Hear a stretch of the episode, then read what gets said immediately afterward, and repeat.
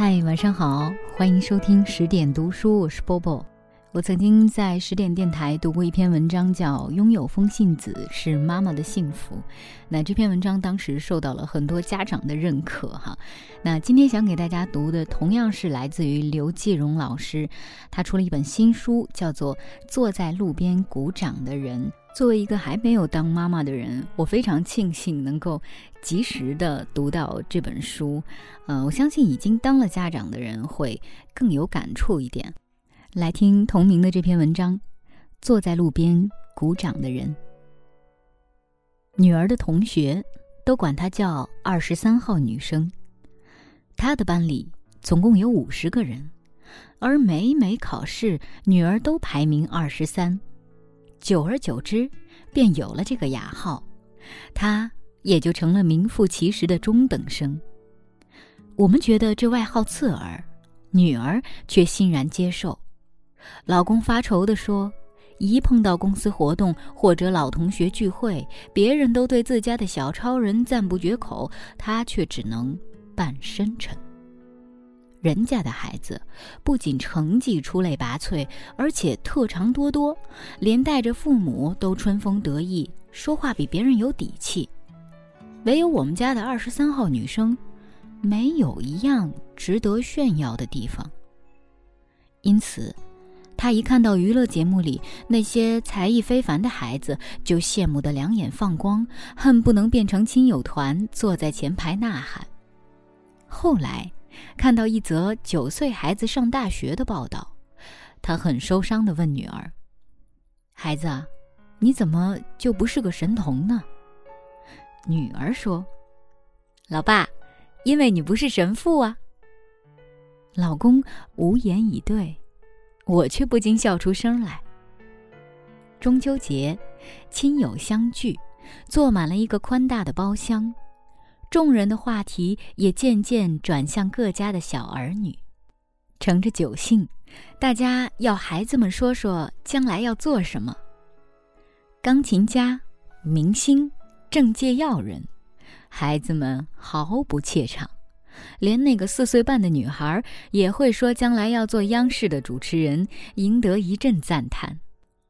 大人们越发春风入心，眉目含笑，家宴的气氛格外热烈。十二岁的女儿正为身边的小弟妹剔蟹、剥虾、盛汤、开嘴，忙得不亦乐乎。人们忽然想起，只剩她没说了。大家都认为他是孩子中间的老大，抱负更应该不同凡响，这样才能成为弟妹的榜样。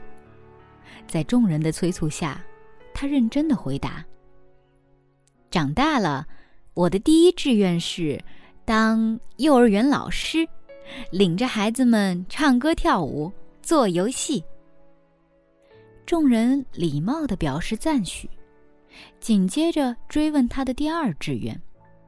他大大方方地说：“我想做妈妈，穿着印叮当猫的围裙，在厨房里做晚餐，然后给我的孩子们讲故事，领着他在阳台上看星星。明月的脸抚在窗前，肥白可爱，他的脸满是憧憬，眼睛亮亮的。”亲友愕然，面面相觑，不知道该说些什么。老公的神情极为尴尬，端着酒杯，一句话也说不出来。回家后，他叹着气说：“你还真打算让女儿将来当个幼儿园老师？咱们真的眼睁睁的看着她当中等生？其实，我们也动过很多脑筋。”从小到大，为提高他的学习成绩，请家教、报辅导班、买各种各样的资料。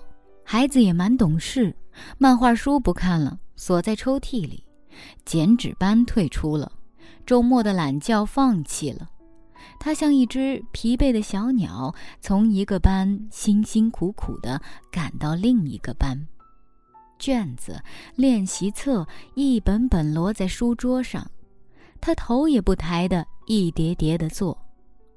可他到底只是个孩子，身体首先扛不住了，着了点凉就得了重感冒，输着液，在病床上他还坚持写作业，最后引发了肺炎，住了半个月的医院。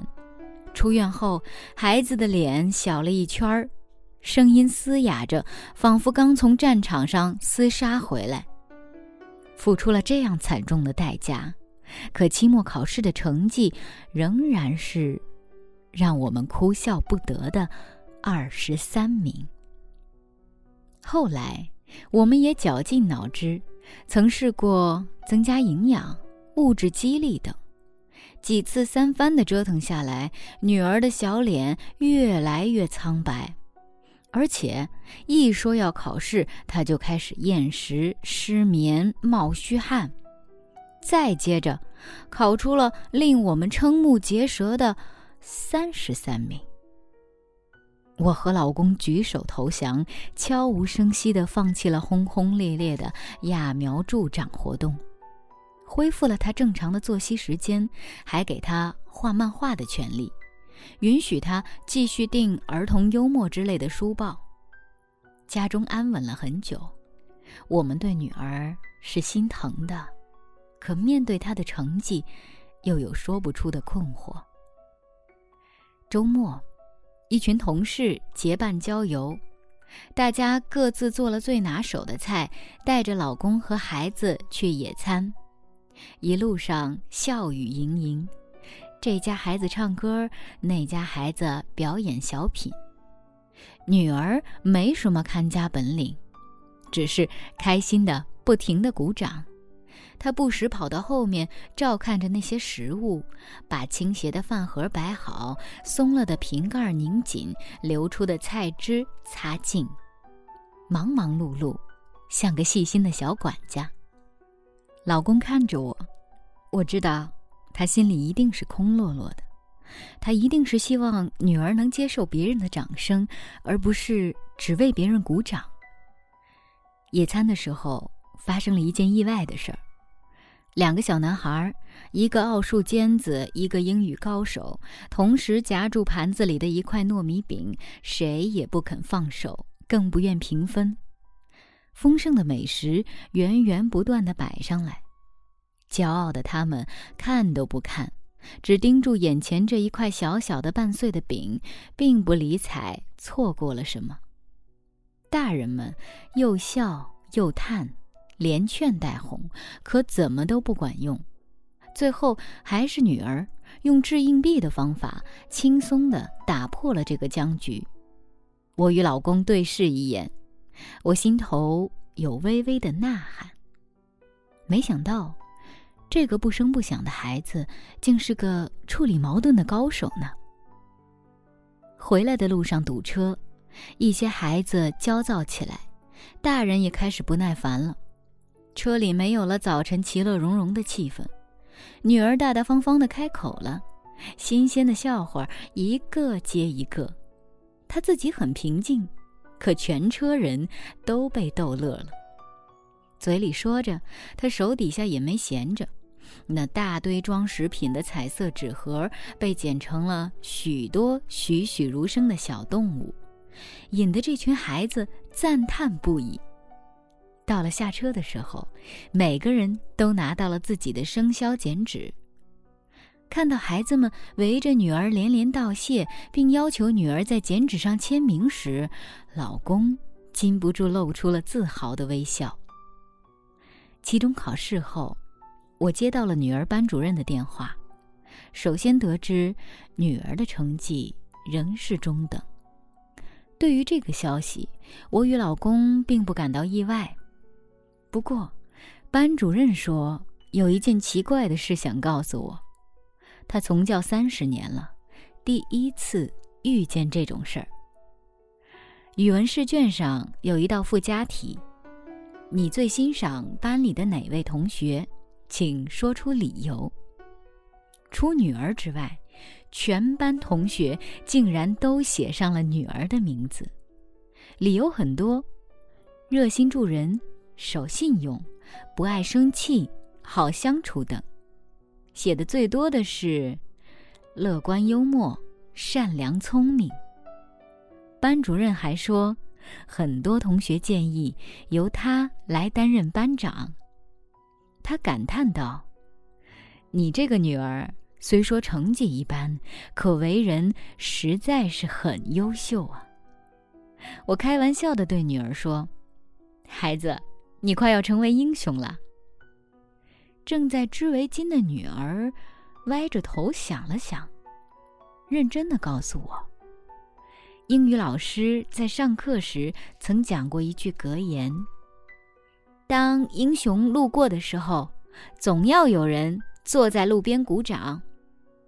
他轻轻地说：“妈妈，我不想成为英雄，我想成为坐在路边鼓掌的人。”我猛地一震，默默地打量着他。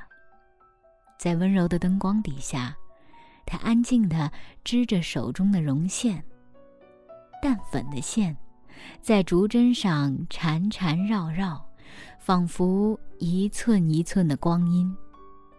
在他手里，吐出了星星点点的花蕾，我心里竟是蓦地一暖。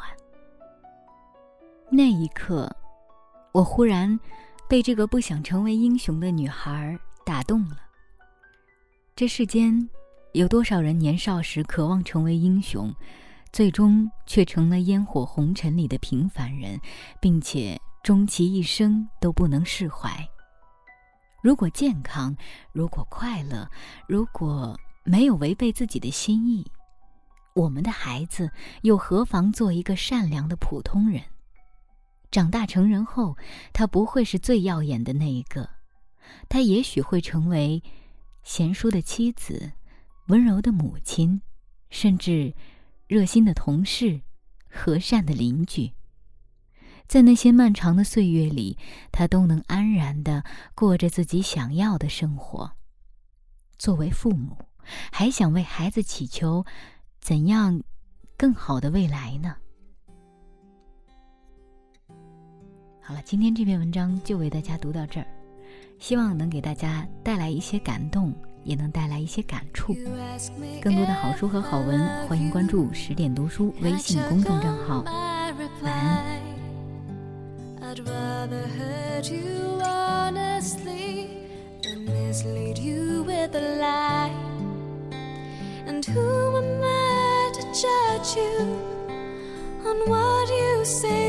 to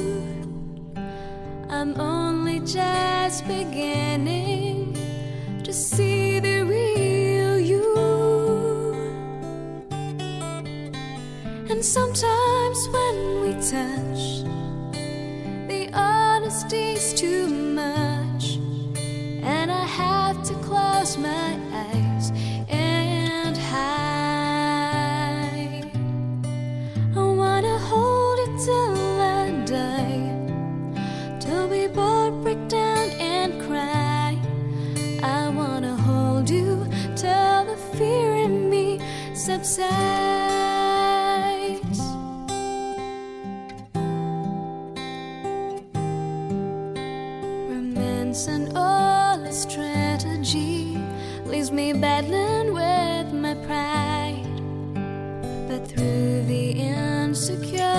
eternity.